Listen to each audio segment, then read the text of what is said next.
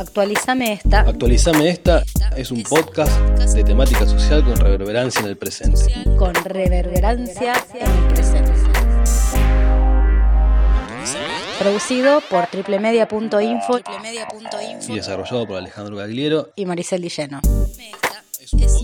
Actualizame esta noticia, esta experiencia, esta discusión, esta ideología esta ideología o lo que venga. o lo que sea. Actualizame esta. Actualizame esta es un podcast Hoy en Actualizame esta tenemos una invitada, Alfonsina Muñoz Paganoni. futura antropóloga. Pero bueno, también es mujer, también es militante. Eh, Alfonsina la invitamos porque la consideramos una persona eh, con una capacidad intelectual para desarrollar muchos temas, además de sus instancias académicas. Y en este caso, en este encuadre de cuarentena, para charlar de una de las actividades por las cuales milita. Activismo gordo y las actividades que hace el Club de Gordes Córdoba. El Club de Gordes Córdoba. Bueno, nosotros no conocemos, eh, pero podemos empezar por ahí. ¿A qué se refieren? Para, a- ¿Qué es lo que espe- específicamente milita ese grupo? Club de Gordes Córdoba es una agrupación que surge hace un par de años en Córdoba, que es una organización de gordes agrupades, que planteamos la idea de habitar la corporalidad gorda como una existencia política. ¿Por qué es político? La posición política del activismo gordo por ahí discute un poco con ciertas posturas más del body positive o del amor propio, que sostiene que quizás las personas gordas lo que necesitamos es querernos o amarnos, eh, quizás para poder sobrevenir ciertas circunstancias de nuestras vidas, mientras que una postura política de habitar una corporalidad gorda tiene que ver con que les gordes somos cuerpos patologizados constantemente y excluidos de un sistema, un sistema capitalista al que no somos funcionales. Que no se trata de querernos o amarnos, sino que se trata de eh, exigir y reclamar los derechos que nos corresponden en un sistema que nos enseña a odiarnos y que nos excluye. Que más es una cuestión de poder acceder al transporte público, poder subir un bondi, poder tomar un avión, poder acceder a la ropa, poder acceder a una salud pública sin que se nos discrimine, a pagar una obra social sin que nos cobren un coseguro. Digamos que lo que básicamente es un cambio estructural, por así decirlo. Claro. No, no- no tanto de la percepción de cómo se ve uno, que eso es simplemente algo interno y que el amor propio pasa por cada uno o no, sino es buscar eso, digamos, un cambio estructural, ¿no? Claro, porque no es una cuestión de que quizás las personas no nos creemos o no nos valoramos, sino que realmente es un sistema que nos ha enseñado a odiarnos.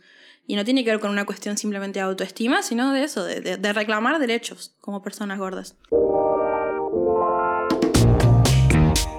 Una persona va al médico. El médico, mm, un pediatra, por ejemplo, porque a mí me moviliza mucho lo de las infancias gordas. Y te juzga. Eh, ¿Qué pasa con, con esa persona que ya sale de ahí definida con una patología que tiene que ver con su corporalidad? Muchas personas gordas quizás tendemos a pensar que, y también nos hacen creer porque el sistema lo ve así, de que el número que marca una balanza implica cuánto valemos como personas y cuánto se nos puede garantizar el acceso a ciertos derechos. Yo siempre digo, sobre todo en las infancias, que es cuando suelen incurrir estas cosas. La mayoría de las personas gordas nos someten a dietas desde muy temprana edad. Salió el caso de esta clínica de un nutricionista que un padre llevó a su hijo de 9 años y le dieron medicaciones para bajar de peso. Eh, que es como, si estamos hablando de inculcar buenos hábitos alimenticios, que no sea solamente a las niñas gordes, basados en un parámetro como el índice de masa corporal únicamente, que es un parámetro que ya hablamos, está mega discutido, sino que también a las niñas flaques y que sea realmente una cuestión alimentaria, de tomar conciencia de los alimentos que estamos consumiendo y que no sea un proceso humillante para la persona. Que sea que yo sea gorda no me hace ni ciudadano de segunda ni menos persona. Ese sería el punto.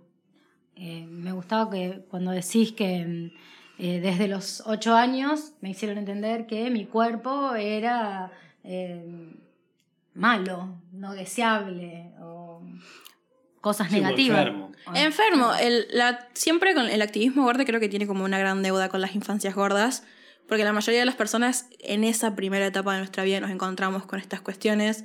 Vas al pediatra, te, te hace el índice de masa corporal y te dice, bueno, dieta. Que genera también toda una situación en el hogar, que de repente tu cuerpo es un tema de discusión, que hace que los adultos a tu alrededor discutan y que uno como niña por ahí llega a pensar, bueno, yo estoy generando todo esto. Yo soy el problema, yo genero que mis padres peleen, que mi familia tenga este conflicto. y que pesa sobre todo en las maternidades. Cuando hablamos del mandato en la maternidad, hay, un texto que dice niños gordos, madres trabajadoras y la, la pandemia de la obesidad. Que justamente es eso, de que si tu hijo es gordo, entonces es porque vos sos una mala madre vos no sabes comer, vos no le enseñaste a comer, estás fallando, siempre recae sobre todo en la madre. Y en este texto se habla de eso, de que si, es, si la madre trabaja es porque vos sos una madre trabajadora ausente, que no estás en tu casa, entonces tu hija seguro está todo el día al frente de la tele y come cualquier cosa, y si sos ama de casa, seguro que le cocinas todo el tiempo y lo malcriás y lo mimas demasiado, entonces por eso tu hija es gorda. No hay escapatoria. No, siempre, siempre la madre es lo peor que hay. Pero justamente por estos mandatos de la maternidad que hay. Me imagino que debe ser muy duro eh, que tu cuerpo se transforme en un tema de debate público, digamos, si se quiere. Sí, y sobre todo a tan temprana edad. Yo me acuerdo cuando, a los 8 años, cuando me dicen que tengo que hacer dieta por primera vez, yo me acuerdo de estar sentada en la oficina de mi pediatra y decir, ya tengo un cuerpo. Como entrar en conciencia con eso y al mismo tiempo que descubrí que tenía un cuerpo, descubrí que mi cuerpo era malo.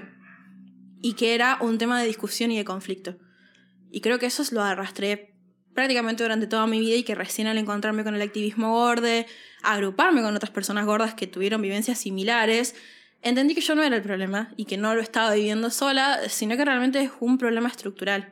Una pregunta para retrotraer un poco es, eh, ¿cómo llegaste al activismo? ¿Cómo te acercaste a ese grupo? Eh, la depresión, no mentira. eh, cuando me fui a Córdoba, tuve mi primer contacto con el activismo gordo leyendo Cuerpos sin Patrones, que es este libro que les contaba de Nico Cuello y Laura Contreras. Y Lux Moreno, que es una de las autoras que recopilan ahí, tiene un texto que es ¿A qué edad fue tu primera dieta? Donde ella recupera todos esos relatos y cuenta su primera experiencia en lo que ella llama la industria de la dieta, que es todo este dispositivo que se crea alrededor de las corporalidades, todas las corporalidades, pues sí es cierto que el sistema como que a todos nos da ahí, nos machaca el cerebro, pero sobre todo con las personas gordas, entonces el sistema que te crea estas inseguridades y que te promete estas soluciones mágicas que son carísimas y que tampoco son salubres. Sí, también son a veces inalcanzables. Inalcanzables. Un cuerpo 60, 90, 60, 90, 60, 90. Está bien, que no, mejor que no lo sepas a veces Entonces, bueno, yo me encuentro con, con, este libro. Para mí, bueno, estaba empezando mi terapia. Fue realmente un proceso de sanarme a mí misma. Creo de, de preguntarme muchas cosas y querer entender un montón de cosas. Y ya, bueno, en los últimos años de la carrera, cuando tenía que empezar a pensar mi tesis, eh, se me ocurrió trabajar sobre infancias gordas, porque me parecía que, bueno, era un tema del que no se hablaba tanto. Generalmente cuando se habla de activismo gordo se habla del deseo y de la construcción del deseo, que me parece un tema re válido, pero a mí lo que me interesaba ver era como, bueno, ¿y qué pasa cuando estamos construyendo nuestra percepción de nosotros mismos sin pensarlo en relación a un otro todavía, o en vínculos sexos afectivos? Y en la escuela, en esos espacios de las primeras socializaciones, mm. eh, me viene condicionado por la mirada de adultos, eh, la cualidad de gordo y de, y de, la función que cumple dentro del grupo. No, no, no, no todos lo han padecido porque yo tuve experiencias de, de compañeras eh, gordas en las que nunca nadie reparó ni ni, ni, sucedió que la, agredieran ni le hicieran bullying, pero en otros casos sé que sí, que pasa mucho. Eh, eh, sí, bueno, es que lo que hablaba un poco y también uno empieza como a pensar que tiene que compensar. Que, que cae en estos arquetipos de, bueno, tengo que ser graciosa, o tengo que ser inteligente, o tengo que tener algo para no ser solamente gorde. Como gorde a secas está mal, gorde y algo más. Entonces yo creo que en ese sentido sí condiciona mucho. Y bueno, yo bueno, cuando ya me pasó este proceso de mi primera dieta, eh, cuestión de peso estaba en la tele todo el tiempo. Ah, claro. Y también los otros programas que te mencionaba, eh, Fat Mónica, en Friends, sí me acuerdo de mi abuela es un peligro, eh, que eran personas gordas en situaciones que todo el mundo hace, sí me acuerdo de, las personas gordas bailando. Yo una niña sentada en mi casa o en donde sea, y una persona gorda en la tele bailando y todo el mundo riéndose, ah, mira el gordo cómo baila. Entonces a mí, niña, me marcó mucho pues yo no quería bailar y que los demás se me rieran. Y que es un discurso que, un discurso que en las escuelas se reproduce todo el tiempo. Lo mismo que la construcción del deseo, del deseo que es tan hegemónico y que está tan establecida. ¿Cuál es la imagen de, mujer o de persona que hay que desear? Y que te tenés que conformar porque agradece que te dio hola. Claro. Como que no tenés derecho a elegir. Eh, ¿Cómo era esa frase que decíamos antes de no es linda, pero es repiola, o sea, es como que tenés que ser algo. Sos buena persona. Claro. Es gordo, pero es tan bueno. Nunca dije que fuera malo. Claro, sí, es como que si no. Es como que no te pueden querer por ser gordo. Simplemente Tenés por que tener algo más, un plus. Digamos, si vos tenés un cuerpo hegemónico, lo que entra entre los cánones normales, puede ser frío, malo, irónico, lo que sea, mala persona. y tener eh, vínculos afectivos, pero como que pareciera que si sos gordo no te puedes dar el lujo, entre comillas, de tener esa, de ser frío. También puede haber una carga de desconfianza que también recae en los cuerpos, en lo que si sos tan linda y tan rubia, también seguramente sos bastante pelotuda. ¿Viste qué pasa? Ah, sí, por supuesto.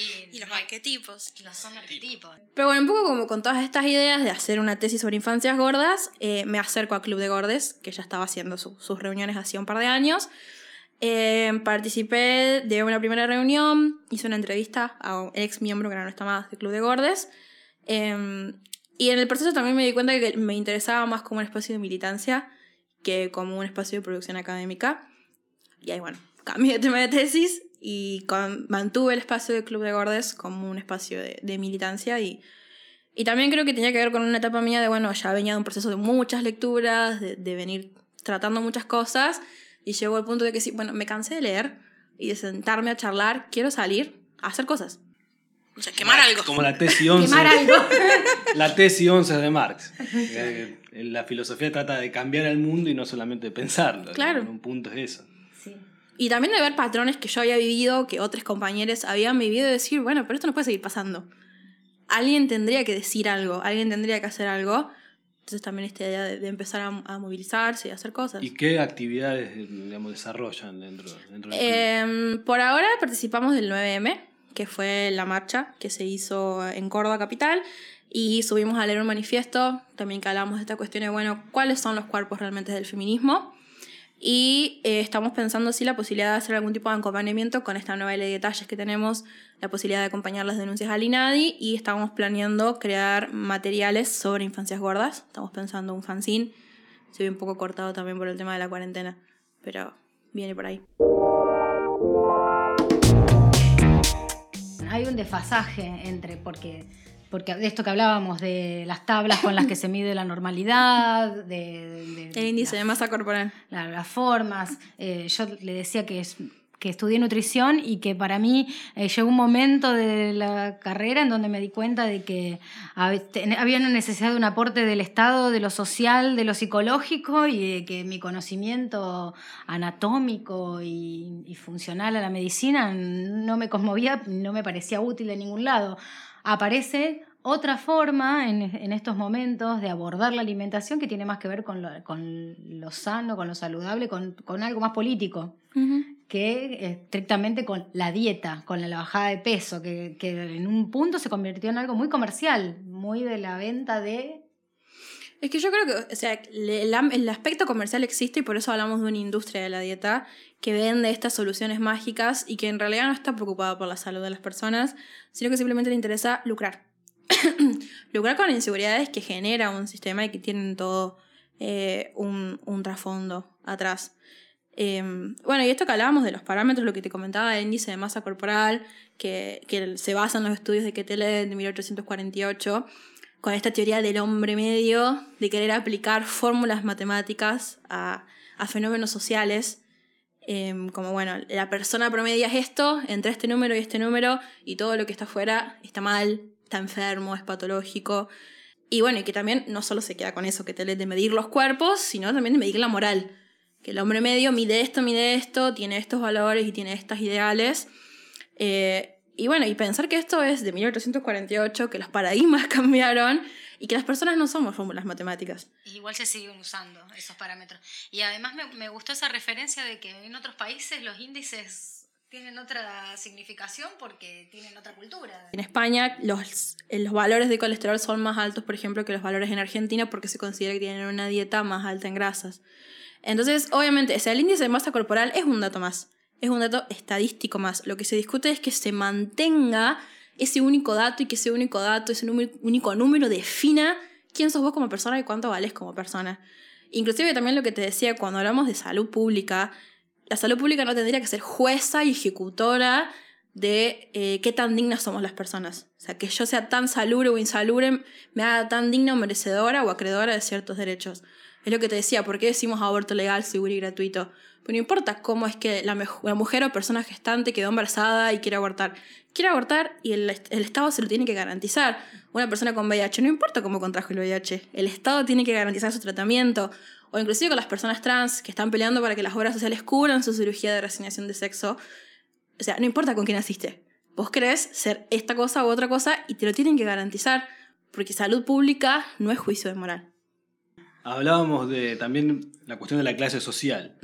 Ser gorde y la relación con, la clase social. No es lo mismo ser gorde de clase media, media alta, alta, que ser sí, el... extracción socioeconómica baja, digamos. Claro, que es también un poco lo que se discute con esta nueva ley de talles, que nosotros no sé si se sabe, pero el año pasado se sancionó una nueva ley de talles en Argentina. En Argentina antes había, no sé si 25 o 14 leyes de, de talles diferentes por provincias y por municipios, lo que llevaba a que no se aplicaba ninguna.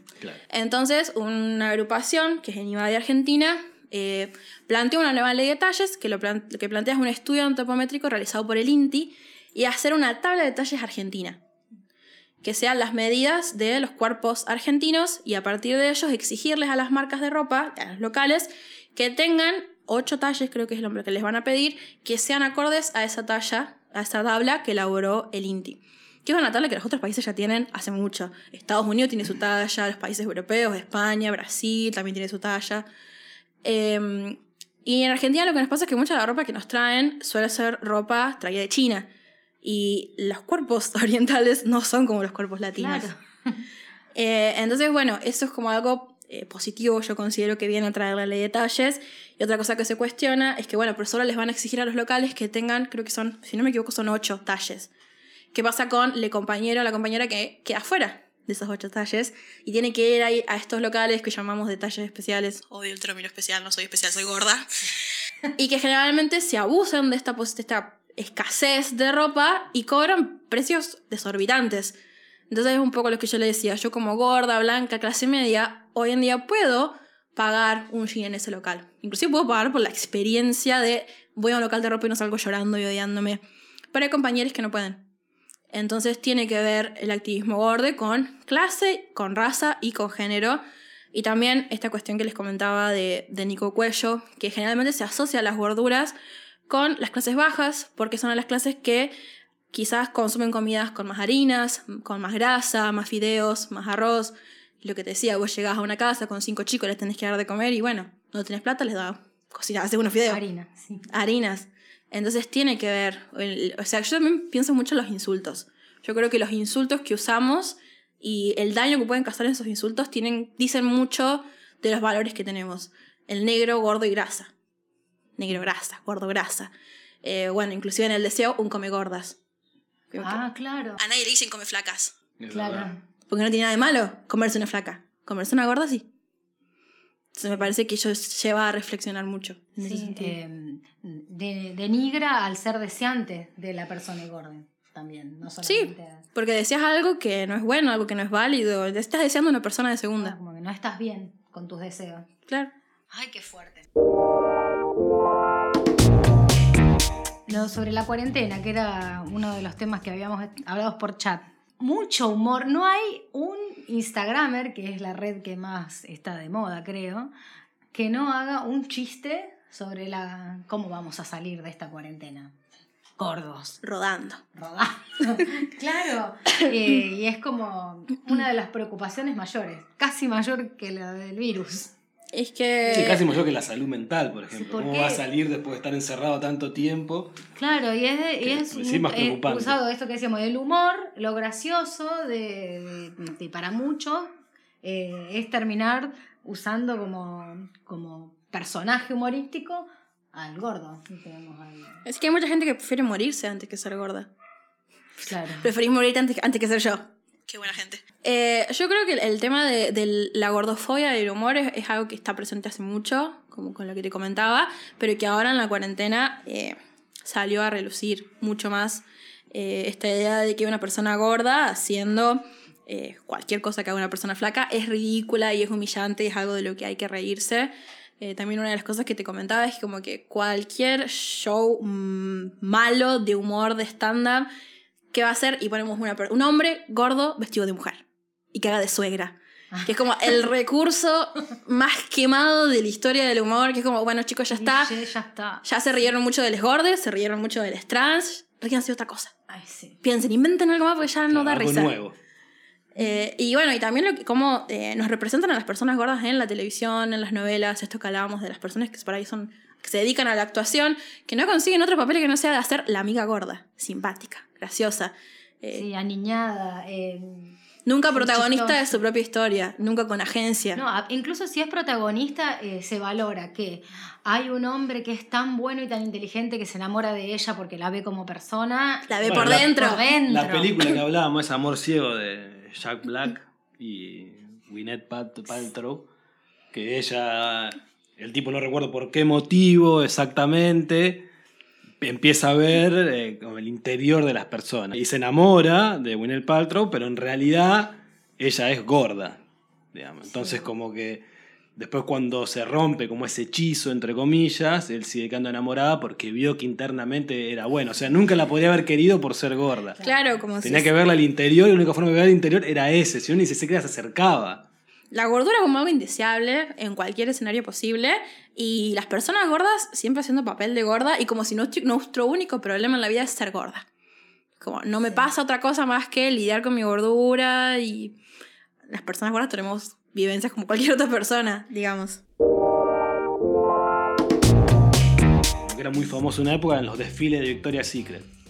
Los Ángeles. Claro, todas modelos con un cuerpo fuera de lo normal, el cuerpo que tenían, inalcanzable prácticamente. Bueno, el año pasado pasó algo interesante, em, que al mismo tiempo se hizo el desfile de Victoria's Secret con sus ángeles y Rihanna lanzó su propia marca de lencería con cuerpos diversos, con personas con diversidad funcional, personas gordas, diferentes tonos de piel. Entonces eh, la gente hablaba de que, bueno, que Victoria's Secret se quedó en el tiempo. Que te sigue vendiendo esa imagen que nadie tiene y como la, marca de Rihanna tuvo como un re éxito. Justamente por esto, por incluir cuerpos que son reales. Claro, porque dentro de Victoria's Secret excluye el 98% de los cuerpos. Claro. Son cuerpos esculturales. Y también salió la noticia de la modelo plus size de Victoria's Secret, que va a decir, esa plus size, yo soy, no sé, no existo. No existe. No, hay, metro suficiente como para medir mis tamaños. Eh, me parece que por ahí está bueno eh, que se empiece a hablar de esas cosas y, traer otras voces. En realidad, si vamos a hablar de la historia del activismo gordo, tenemos que empezar en los años 70 con Fat Underground y el feminismo radical. Que las Fat Underground en realidad surgen como un colectivo de activistas que empezaron a denunciar eh, a la industria de la dieta. Pasa al mismo tiempo que se muere Cass Elliot, la cantante de, de Mamas and the Papas. Sí. Bueno, cuando Cass Elliot muere, mediáticamente se genera como toda esta historia, ella era gorda, de que murió de una insuficiencia cardíaca por ser gorda y también decían que se había muerto masticando un sándwich. Porque viste que los gordos nos morimos comiendo, no nos morimos. Entonces. Claro, si no hubiera atragantado, no. Eh, porque nuestra vida gira en torno a nuestra relación con la comida. Repito, no tenemos otro problema. Y cuando muere Cass Elliot, en realidad lo que las Fat Underground salen a denunciar es que la industria de la dieta había matado a Cass Elliot porque su insuficiencia cardíaca se podía relacionar con las fluctuaciones de peso que ella había tenido durante toda su vida para quedarse flaca. Porque a veces también hay personas que plantean, más del área de la medicina que no es lo mío, que por ahí es preferible que vos seas, te mantengas en el mismo peso toda tu vida, aunque sea un sobrepeso, y no que empieces con estas dietas mágicas donde tenés fluctuaciones de peso tan grande por el efecto rebote y por dejar de comer. Eso es re importante. Eso sí nos enseñaban cuando estudiábamos nutrición. Eh, había una bajada de línea muy clara con que subir y bajar de peso era mucho más perjudicial que sostenerse. Porque debilita más el corazón. Entonces, eh, Underground sale a decir, la industria de la dieta mató a Cass Elliot porque la obligó a hacer dieta toda su vida. Señorita mismo me acuerdo que la escuché hablar una vez que decía que hay gente que se muere pensando que no vino a hacer lo único que tenía que hacer en su vida, que era ser flaca. Entonces, para mí, encontrarme con el activismo gordé significó eso, como dejar de esperar a ser flaca para empezar a vivir mi vida. Y fue realmente como un proceso de, de sanar muchas cosas. liberador también. Sí, y que tiene que ver mucho con la salud mental, porque también es eso, como, eh, bueno, bajar de peso y no, no, no importa qué costo de salud mental venga de eso, porque necesitamos que sea flaca. También se descuida mucho la salud mental de las personas gordas. Cualquier tema que nos permita repensarnos y deconstruirnos me parece eh, siempre eh, apasionante, me gusta. No sé si ahora me cuestiono la etimología de la palabra pasión y ya empiezo con un rollo que no va. Esto que te decía antes, que me, que me encantó pensar, es que cuando ya viste algo, ya no podés pedir disculpa por, por seguir cometiendo errores sobre ese tema. O sea, eh, hay una cuestión que cambia. Después de esa cuestión que cambia, ya no es, no es tan fácil permitirse eh, no reconocer que es necesario de construirlo en tu lenguaje, en tu rutina, en tu forma. En tus deseos, como dice la Tamara Tenema, aunque también lo leo, es lo más difícil. Mm. Pero también, en un momento llega. Y bueno, actualizame esta. Ahora no decís más Bessie porque se hace el otro. Un Bessie.